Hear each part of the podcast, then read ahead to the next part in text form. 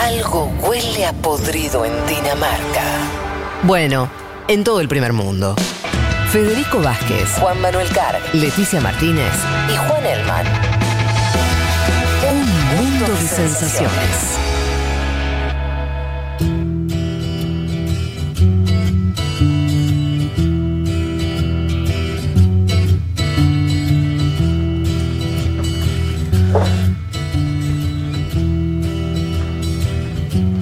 Hablamos, eh, nos metemos en el tema, nos metemos en Guantánamo, territorio cubano más apropiado por los United States. Así es. Decíamos que eh, hay que aclarar que Guantánamo en sí es una provincia cubana en el este del país, pero que hoy vamos a hacer eh, referencia, vamos a estar hablando de lo que se conoce más como la bahía de Guantánamo, que si buscan en, el en una imagen pueden ver que es como una partecita en la que eh, está el Mar Caribe, se puede ver Sí. que es muy importante, lo decíamos antes, estratégicamente, por ejemplo, para tener una flota. Eh, decíamos que hacíamos referencia a esta región porque, como lo planteabas antes, Fede, para, los, eh, para el gobierno estadounidense forma parte de un inquilinato, o sea, para ellos alquilan esa parte del territorio cubano, para los cubanos, por supuesto, es una ocupación Sí. y piden justamente que dejen ese territorio. Pero para eso nos tenemos que ir un poco a Eso, perdón, pero fines- es un poco gracioso, ¿no? Como la, la- No, pero yo estoy alquilando acá. Claro, ¿no? no, yo, pa- yo pago mi cheque Y el due- anualmente. El, dueño te dice, che, no, pero no, me estás ocupando. No, no, pero yo estoy alquilando. Sí. No, pero mirá que. No, eh, estoy alquilando. Claro. O sea, no me rompa la bola. Y, y mirá, estoy alquilando. Y si no crees que alquile, te cago a tiros. Sí. Ah, Es raro. Es raro. No, es y lo peor es que tienen igual un contrato para mostrarse, se quiere también, pero Sí, bueno, claro, ahora, sí, sí, sí. Dale, para, ahora nos vamos a meter para eso nos tenemos que ir a eh, fines del siglo XIX, Ajá. comienzos del siglo XX. Recordemos que Cuba fue colonia de España, como gran parte de América, en lo que se conoció como la guerra eh, hispano-estadounidense, donde Estados Unidos justamente ingresa en este conflicto en medio de eh, el- el independentismo cubano de España. Y es que eh, España finalmente se, se retira justamente de Cuba, de otras regiones también, de otros países también. Y lo que pasa acá puntualmente, esto sucede en 1898, lo que pasa ahí es que Estados Unidos deja las tropas en Cuba. ¿Qué es lo que Claro. plantean los historiadores y las historiadoras de Cuba? Es que Estados Unidos lo que hace es, bueno, cuando en 1902 finalmente Cuba se convierte en república, lo que hace es exigirle lo que se conoció como la enmienda Platt, Mm. por la cual le exige que en esa nueva, en esa constitución de esa naciente república eh, haya algunos artículos a pedido de Estados Unidos. ¿Qué, qué es lo Oh, que qué linda dice? forma de dejarte ser libre, ¿no? Claro. Mira, yo me voy tranqui, no, pero eh, ¿viste esa constitución que hacer vos? me? Sí.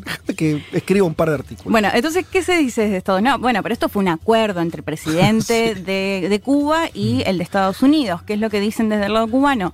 Bueno, no, lo que pasó fue que si no poníamos esos artículos, si no cumplíamos con esta enmienda, Claro. no se retiraban las tropas de Cuba. Mm. Entonces, es en ese marco que en 1903 se firma justamente el acuerdo basado en esta enmienda Platt, que figuraban otros artículos y otras cuestiones, pero entre ellas el tema de la bahía de Guantánamo, y se firma justamente este acuerdo entre Tomás Estrada Palma, que era el presidente, primer presidente cubano, y Teodoro Roosevelt por parte de Estados Unidos, que implicaba justamente el acuerdo de ceder, o sea, si bien esto es interesante, porque si bien la soberanía, soberanía sigue siendo de Cuba, No se discute que la soberanía es de Cuba. claro, le alquila a Estados Unidos esta bahía de Guantánamo, de hecho pueden buscar Pero no le hizo una alquiler a tres años, me parece. los cheques, claro, no, no pasa como pasa No dos como- años y, y- Con suerte tres. y te- y ni siquiera el aumento, porque en realidad si vemos lo que aumentó era algo de dos mil Ah. dólares en su momento. ¿Dos mil dólares Y ahora alquiler? es algo más de cuatro mil dólares. No, me estás por jodiendo. 117 kilómetros, que es la parte en la que está el territorio justamente. ¿Para donde- paga cuatro mil dólares Estados Unidos? Sí. Por año. Anualmente, sí. Envía un cheque, igual ahora lo vamos a estar contando mejor. Son 116 kilómetros cuadrados, que es esta parte en eh, la que les contaba. Y bueno, esto es interesante porque, a ver, bueno, ahora voy a recomendar un, un par de documentales, pero pueden ver cómo empiezan a contar los cubanos y las cubanas cómo era la llegada justamente de los primeros marines que llegaban a este territorio donde finalmente se termina colocando una base naval estadounidense, cómo terminan, cómo empiezan a, a digamos, a, a llegar y a ocupar el, A ocupar el el lugar, territorio sí. directamente, ¿no? Pero para esto me parece interesante meternos en la diferencia que hay a partir, sobre todo, por supuesto, de la revolución del 59 con la llegada de Fidel Mm. Castro, que ahí es donde más tensión se empieza a dar justamente porque desde el lado cubano denuncian que eh, desde esta base naval hay constantes provocaciones y si les parece para eso nos vamos al 64 en el discurso del Che Guevara en eh, Naciones Unidas, cómo reclamaba justamente o denunciaba las provocaciones por parte de Estados Unidos en la base naval. Lo A escuchamos. Y desde la base naval de Guantánamo continúa el hostigamiento de nuestras fuerzas. Dicha base se ha convertido en guarida de malhechores y catapulta de introducción de estos en nuestro territorio. Cansaríamos a esta asamblea si hiciéramos un relato medianamente detallado de la multitud de provocaciones de todo tipo.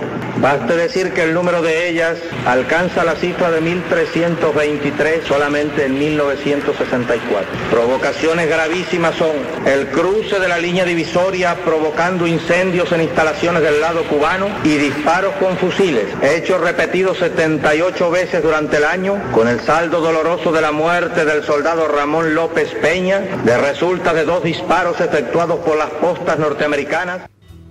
Bueno, ahí lo escuchábamos, ¿no? Era una tensión constante, sobre todo con la llegada de Fidel Castro y la denuncia de, eh, o el pedido a Estados Unidos que se retire, que retire la base naval que tiene en la bahía de Guantánamo. El Che Guevara hacía referencia, bueno, él decía que solo en, mil- en 1964 habían encontrado más de 1.300 provocaciones, algunas directamente con disparos, ¿no? Pero bueno, otros podrían ser pasar el límite porque si ven en uno de los documentales que les recomiendo que es Todo Guantánamo es nuestro, eh, los propios pesqueros, por ejemplo, que escuchan cuando ponen el himno en la base naval a Mm. metros de donde viven ellos justamente, ¿no? El himno ¿Qué de, tono de cubano que tenía Unidos. Che? Perdón, que me quedé con eso. Pero viste que estaba. Eh, ¿Viste como, como el que se va tres meses a, a España y vuelve? ¡Hostia! Pero este, este ya hablaba, parecía Fidel hablando, ¿no? Que Se le había Y pegado bueno, todo- se tenía que poner un poco Pero- de sí, papel. pero estaba- qué chanta, eso de de- eso de- sí. eso. Ustedes Terrible. dicen que el chef Sí, practicaba sí, frente al espejo. ¿Cómo? Pero ¿cómo? Eso está calculadísimo. calculadísimo. Bueno, con respecto a lo de los cheques es bien interesante porque el cheque este anualmente que, Ah, sí, el que decíamos se cobraba y es interesante porque Fidel Castro después más adelante cuenta que el cheque se cobró incluso hasta el 59 cuando ya estaban ellos en, en el poder, pero dice que fue un error, o sea, como que vino directamente en el presupuesto, lo tomaron y lo gastaron, pero que a partir de la de- del 60 ese cheque no se usó más. De hecho, yo estoy segura y no lo pude encontrar ahora para traérselos, pero estoy segura que en un documental vi cómo Fidel Castro mostraba una bolsa con todos estos Los cheques, cheques. que nunca habían usado. O sea, Estados Unidos lo siguió mandando Claro. y Cuba no lo cobra. No lo Pero cobra. Tengo una pregunta, no sé si lo ibas a decir después o, o- o quedó ahí en el tintero. ¿Por cuánto tiempo es el acuerdo, el alquiler? Bueno, eh, es indefinido. Porque esto ¿Cómo depende igual a, a quién mires, ¿no? O sea, la Sí. soberanía siempre va a ser cubana, pero acá hay un inquilino. De hecho, ahora vamos a escuchar a Mm. Diana Cariboni, que ya me contaba esto, ¿no? Que no hay un plazo específico. Ah, bien. Pero, eso, Eh, pero bueno, eso también depende quién se tome, si toman, porque después hubo otro acuerdo en la década del Sí. 30. Digo, Pero también depende quién. O sea, para, para los cubanos y las cubanas es todo completamente ilegal y no, no tiene que haber ni plazo ni Está nada, se bien. tienen que ir. Pero es, es raro que desde el punto de vista norteamericano, que es, no, pará, yo hice un acuerdo, Rubel, Sí. con el, preside- el, el presidente de 1900 en Cuba, listo. Eh, pero un alquiler a perpetuidad Mira, en, es en- raro. en el acuerdo de 1903 lo que dice es por el tiempo necesario. Y para ¿Según los quién? propósitos de estación naval y estación carbonera es que se cedía el territorio, este territorio Claro. incluso el de Bahía Honda, que al final en eso no, Mm. no pasó nada, pero sí en el de Guantánamo. Leti, porque hay otros ejemplos. Porque Sí. tipo, el, el ejemplo de Hong Kong, Claro, ¿no? que le dijimos 99, acá, sí. lo tratamos. Eh, los británicos también era una colonia, no es eso del alquilete, bueno, está bien, todo un formalismo, pero había un, bueno, che, te lo, te lo, me quedo 100 años, listo, ok. Claro. En tal momento te lo tengo que devolver porque es tuyo. Ahora, decir, no, es tuyo, bueno, ¿me lo devolvés? No, ¿cuándo me lo devolvés? Cuando yo quiera. Ah, bueno, no sé. Sí. No sé si considerás que es mío, ¿no? Sí. Y otra cosa interesante que eh, durante los primeros años, porque hay que decir que esta tensión se dio mucho desde la revolución en el 59 hasta por ahí entrados los 90, y lo que me contaba Diana Cariboni, que ahora la vamos a escuchar, pero ella me decía que eh, de hecho lo que hacía Cuba, por ejemplo, es quitarle los servicios o intentar que esta base naval Sí, no te- de- claro, no funcione. Y es ahí cuando justamente esta base naval termina teniendo casi la capacidad de una ciudad, porque si uno ve las imágenes Claro. ahora, tienen un McDonald's, tienen un Subway, es como un pequeño Wow. territorio estadounidense. ¿Dijiste 100 kilómetros cuadrados? 117. Es sí. grande. 117 y en este documental que les nombraba antes es interesante escuchar incluso a cubanos y cubanas que pasaban y cruzaban todos los días para ir a trabajar a la base naval, Mm. porque es re interesante ver cómo desde la base naval siempre se desconfiaba de ellos por ser posibles espías Sí, para claro. Cuba y por los propios cubanos también Mm. medio mal vistos que Ir a tra- trabajar ir a allá. trabajar a la base naval. De hecho, en este documental se ve uno de estos, de estos ex trabajadores, ya Mm. están todos jubilados, y él contaba que es quien va a encargar a, va a buscar las jubilaciones. Entonces dice que va acompañado por un par de militares cubanos, cruza la base naval, le dan, no sé, son 50 pensionados, Mm. los 50 sobres con plata, lo acompañan los militares y les da la jubilación a cada uno de estos cubanos y cubanas que trabajaban en la base naval para Estados Unidos. Ahora sí, si les parece, escuchamos a Diana Cariboni, ella es editora eh, encargada de América Latina para 50-50 de Open Democracy, y ella escribió el libro Guantánamo entre nosotros, y nos contaba un poco porque si hablamos de Guantánamo, tenemos que hablar de la base naval, pero también tenemos que hablar de la cárcel que Estados Unidos creó en el 2002, y un poco nos contaba qué origen tiene justamente, o algo que daba, si se quiere, un presagio de lo que iba a ser la cárcel. Eh, y si les parece, lo escuchamos y ahora lo comentamos. El año 91, más exactamente, cuando se produjo el golpe contra el presidente de Haití, Jean Bertrand Aristide, unos 40.000 haitianos huyeron y fueron alojados en campamentos bastante precarios en Guantánamo. Una parte de ellos fueron devueltos al país, otros fueron aceptados como asilados en Estados Unidos y una particularidad de Guantánamo que permanecieron en la isla bastante más tiempo, algo menos de 300 haitianos que habían dado positivo al examen de VIH y que fueron segregados en un campo aparte y que además se les prohibió la entrada a Estados Unidos durante más de un año. Después hubo otra crisis de refugiados que huían en el año 94, la famosa crisis de los balseros. Varias de estas personas que huían fueron interceptadas por la Guardia Costera de Estados Unidos y alojadas en Guantánamo. En el conjunto de esas dos crisis, Guantánamo llegó a tener unos 50.000 refugiados y había protestas, había motines, había muchos problemas. A los más revoltosos se los encerró en un lugar aparte que se llamó Campo Rayos X y el sitio y el nombre de ese lugar sería el primer pequeño lugar en el que nacería la prisión para presuntos terroristas en el año 2002. Mirá vos. Dos cosas, ¿no? Ella plantea por un lado que llegan muchos refugiados eh, cuando hay un golpe de Estado en el 91 en Haití, Mm. que algunos eh, haitianos y haitianas logran llegar a Estados Unidos, otros son devueltos Mm. a Haití. Y cuenta este hecho que yo no lo conocía, la verdad, de estos 300 haitianos y haitianas que tenían HIV y por eso los dejaron en la base naval segregados. Medio o sea, en el limbo ahí. en el limbo separados eh, y que después de un año recién los dejaron irse de la base naval. Mm. Y el otro hecho que contaba de eh, la crisis de los balseros, ¿no? de cubanos y cubanas, más de 30.000, que in- intentaban irse de, de la isla y que también fueron retenidos en esta base naval y lo mismo, algunos volvieron a Cuba, Mm. otros lograron ir a Estados Unidos y que se daba este... eh, este acontecimiento, digamos, que, que después va a dar pie justamente, o que considera Diana Cariboni que es uno de los antecedentes de la cárcel de Guantánamo, que se llamó Campo Rayos X, donde estaban justamente, bueno, como ella lo plantea en términos de los más revoltosos, si quieren, ante la precariedad en la que estaban estos refugiados habitando justamente en Guantánamo.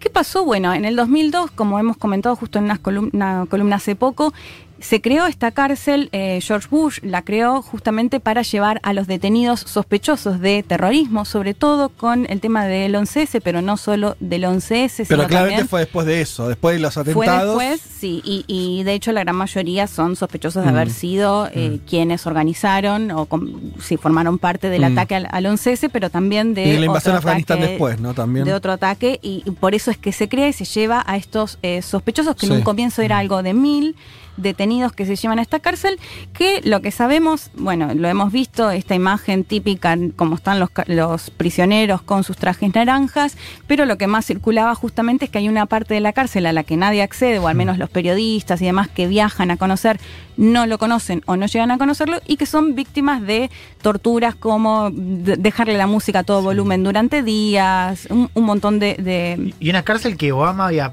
prometido cerrar, ¿no? Ahora Cuando vamos a eso. Ah, ok. Sí, totalmente. Bueno, justamente porque todo esto generó muchísima polémica, porque además otra cosa que hay que decir y que es clave es que, lo- y lo comentábamos justo hace poco en la columna, que no se avanzan los juicios justamente de estos sospechosos de haber cometido terrorismo. Entonces, eh, están, esto, todo esto generó la tortura y no avanzar en la justicia, generó toda mucha, mucha polémica sobre la cárcel. ¿Qué es lo que plantea Estados Unidos? Bueno, como no es un territorio estadounidense, no hace falta aplicar la ley estadounidense en este territorio. Por eso pueden hacer esto. ¿Qué pasa? Bueno, para el derecho internacional, por supuesto, viola todo tipo Claro. de, de derechos humanos eh, existentes, pero bueno, este es el argumento que da Estados Unidos justamente para sostener a estos presos en esta cárcel de Guantánamo. Como decía Juan, Barack Obama prometió cerrarla y esto no sucedió. Y para eso, si les parece, volvemos a escuchar ya el último audio de Diana Cariboni, donde nos contaba justamente esta situación. Ahora lo analizamos. Yo visité Guantánamo en diciembre de 2017 para escribir mi, como parte de la investigación del libro que hice Guantánamo entre nosotros. En ese momento el tema más importante que sobrevolaba allí era la promesa de Trump de volver a llenar la prisión. Recordemos que Obama intentó varias veces infructuosamente cerrar Guantánamo, pero tanto durante los últimos años del gobierno de Bush como durante los años del gobierno de Obama se fueron eh, liberando personas a tal punto que cuando yo llegué a Guantánamo había un poco más de 40, pero claro, lo que no se logró fue cerrar la prisión porque eso implicaba trasladar al territorio estadounidense a los que se consideraran personas sospechosas y que tenían que ser sometidas a juicio, y eso resultó inaceptable para Estados Unidos. El gobierno de Obama podría haberlo hecho, pero debía enfrentar al Congreso y seguramente debía enfrentar una campaña muy dura en contra de esa decisión y eligió no hacerlo. Bueno, ahí lo escuchábamos, ¿no? Dos cuestiones. Por un lado, Barack Obama prometió cerrar la cárcel, Mm. no avanzó nunca. Diana Cariboni lo que dice, bueno, decidió no hacerlo por los problemas que le podía llegar a generar justamente qué hacer con estos detenidos, porque si los llevaban a Estados Unidos tienen que eh, juzgarlos de acuerdo a las leyes eh, norteamericanas. Por Mm. otro lado, tampoco se cumplió lo que planteaba Trump de llevar... Perdón, perdón. Estando ahí, entonces quedan como en un limbo que, con el cual tienen un margen para torturarlos, someterlos a las que se les ocurra y no están incumpliendo leyes estadounidenses. Exacto, es, Es- es- es eso mismo. Y Bueno. cómo solucionar eso es, era un, un dolor de cabeza, Claro. es un dolor de cabeza para cualquier presidente estadounidense, porque también vas a tener, digo, si los llevas a los detenidos y los empezás a juzgar como cualquier otro detenido, seguramente también eso va a ser bastante antipopular. Eh, bueno, entonces lo que ella planteaba, Diana, también es que, por ejemplo, Trump llegó, el- ella me lo contaba en otro audio, diciendo, bueno, si hay, si hay que torturar, los torturamos, una Mm, cosa así planteaba Trump en su momento, que iba a llevar más gente. Bueno, lo que cuenta Diana es que Trump no avanzó en ninguna de las dos medidas, ni llevó más gente, Claro, ni sacó, cerró. o sea, no se modificó Sí. demasiado. Y acá viene la última parte que me parecía interesante para contar, qué fue lo que se hizo, que se empezó a hacer ya desde el gobierno de Bush, ante esta situación de no saber qué hacer y de la imposibilidad de cerrar la cárcel de Guantánamo, lo que se empezó a hacer es acordar con otros países para que estos detenidos vayan, sean liberados de Guantánamo, pero que no, va- no vuelvan a su país de origen, pero sí que vayan a otros países. Mm. Y seguramente ahí recordarán el acuerdo que hizo, justo hoy hablábamos de Pepe Mujica en el 2014, con el gobierno de Estados Unidos para que seis ex detenidos de la cárcel de Guantánamo fueran a Uruguay. Y acá es- muy interesante porque, bueno, eh, Diana hace su libro puntualmente sobre estos seis casos que eh, viajaron a, a Uruguay, que se asentaron, que uno puede ver notas y demás. Y ella me contaba el caso puntual de Jihad Dichab, que era uno de estos seis ex detenidos, que uno podía ver las entrevistas que les hacían, las imágenes. De, este, de hecho, Dichab tenía dificultades para caminar, iba como con una especie de, de bastón y demás. ¿Qué pasó con él? Bueno, primero que intentó escapar un montón de veces con documentos falsos. ¿De dónde? de Uruguay. Ah, Porque no estaban detenidos, o sea, ellos fueron liberados sí. O sea, imagínate que Estados Unidos acuerda con distintos países para que estos detenidos no vuelvan a sus países de origen, por ahí sobre todo en Medio Oriente o hacia África, pero sí que, que vayan a otro país, no como detenidos liberados, pero que se queden en ese país. En ese marco es que Uruguay acuerda O sea, con no Estados estando, Unidos. perdón, pero estando en Uruguay no podían, no tenían permiso para viajar a su país de origen.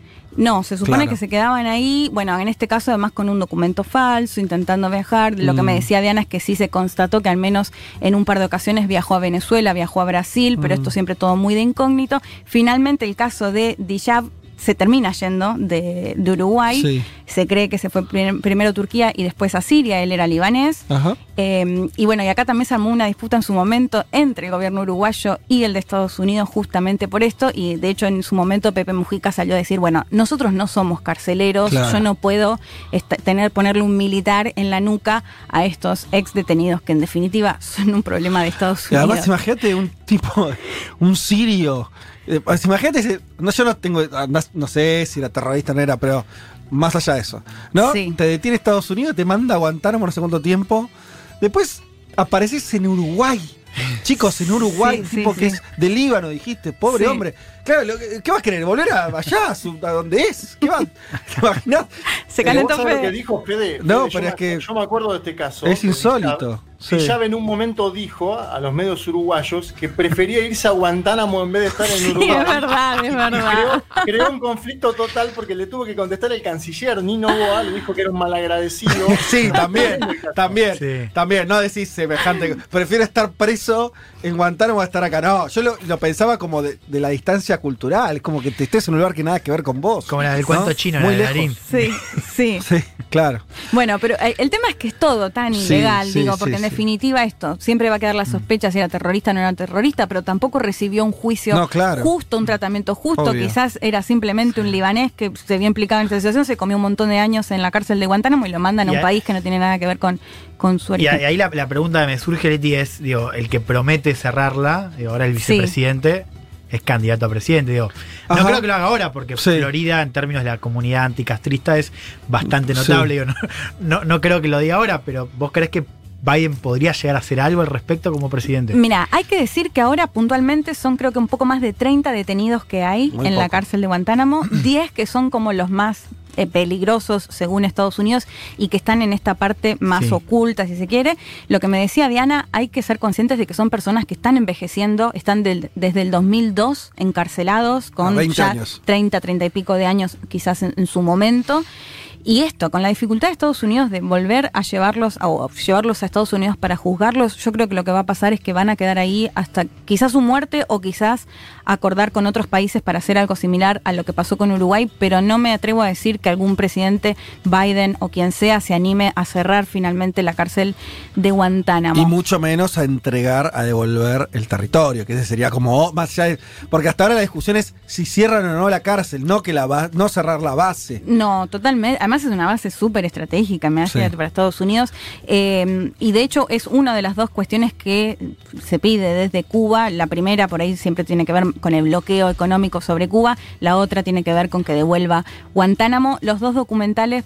Fede ya terminó, Sí. que me pedían que les pase. Es eh, Todo Guantánamo es nuestro, que es de Hernando Calvo Espina. Está buenísimo ahí porque pueden ver, escuchar justamente a los protagonistas. ¿Dónde se ve? Cubanos. Está, en- está online, lo buscan. En Stremio. Sí. Ok, bueno.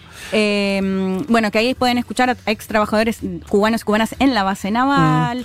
Te leo un par de mensajes en referido a tu columna. La situación de Guantánamo, como la cuentan, parece el capítulo de Los Simpsons del billete de un trillón Sí. de dólares que le prestan a Fidel Castro eh, y después no lo quiere devolver. Eh, Claro, que era del abuelo de Burns, creo. Preguntaban el nombre del documental, decirlo una vez más, entonces To- todo... todo Guantánamo es nuestro de Hernando Calvo Espina. El otro documental que aprovecho para recomendar Sí. también, Buscando al comandante de Oliver Stone, que si bien no tiene que ver puntualmente con lo de Guantánamo, se habla un poco y es como un, un documental, toda una entrevista a Fidel Castro que está muy interesante para ver. Socia 11, 11. Dice, pregunta, si Estados Unidos no quiere llevar a los presos a Estados Unidos para no juzgarlo con sus leyes, ¿quién lo juzgó para que estén en la cárcel de Guantánamo? Justamente, no fueron juzgados. Claro, Están ese ahí es el tema. porque sí. Reclaman que se avance en los juicios y no se avanzan en los juicios. Sí, pero es exactamente así de brutal como te lo digo. Están ahí porque sí. Hmm. No hay no están detenidos bajo una ley, no están detenidos bajo un juicio, eh, no están, no, no, no, no tienen la defensa que tiene cualquier, o sea, un asesino serial que mató a toda su familia tiene más eh, derechos que los que están presos en Guantánamo, ¿sí? No se sabe nada. Totalmente. Y, y básicamente la el Guantánamo lo maneja el ejército de Estados Unidos y dispone de esa gente como Sí, le porque parezca. están en un territorio que en teoría no es de Estados Unidos. Claro, o sea, ese- ese- Es un alquiler a Cuba en territorio cubano. Oyente se pregunta, Bachelet se la pasa opinando de la violación de derechos humanos en Venezuela y otros países latinoamericanos, dijo algo de Guantánamo. Me parece que la situación de Guantánamo está normalizada, como diríamos, ¿no? Sí. En general no se acusa a Estados Unidos de, De, de hecho, yo creo que ahora en la campaña tampoco se ha nombrado Guantánamo. No, y no, no creo que lo haga por, No. por lo que significa Florida. Ana Marguita dice, la mayoría de los prisioneros en Guantánamo son latinos. ¿Sí? Específicamente, mayoritariamente centroamericanos de pandillas. Y han sido torturados por décadas. No tengo ese dato, no puedo decir ni que sí ni que no, así que dejo ahí el... Pero bueno, por ahí lo puedo buscar, ese, ese dato de- debe estar, si es que además yo tenía esto que trajiste vos, sobre Sí. todo gente de Medio Oriente en la lucha de Estados Unidos, la guerra contra el terrorismo. En un comienzo llegaron cerca de mil detenidos. Y, y esto estábamos, eh, de hecho, el que se conoce como el mentor del atentado a las Torres Gemelas, de quien había- hablábamos hace poco, él está, por ejemplo, en la cárcel de Guantánamo junto con eh, otros detenidos de nacionalidades de Medio Oriente. Muy bien, excelente, Leti. Tres horas recorriendo todos los rincones del planeta. Todos los rincones del planeta. Vázquez, Elman, Martínez, Carg. Un mundo de sensaciones.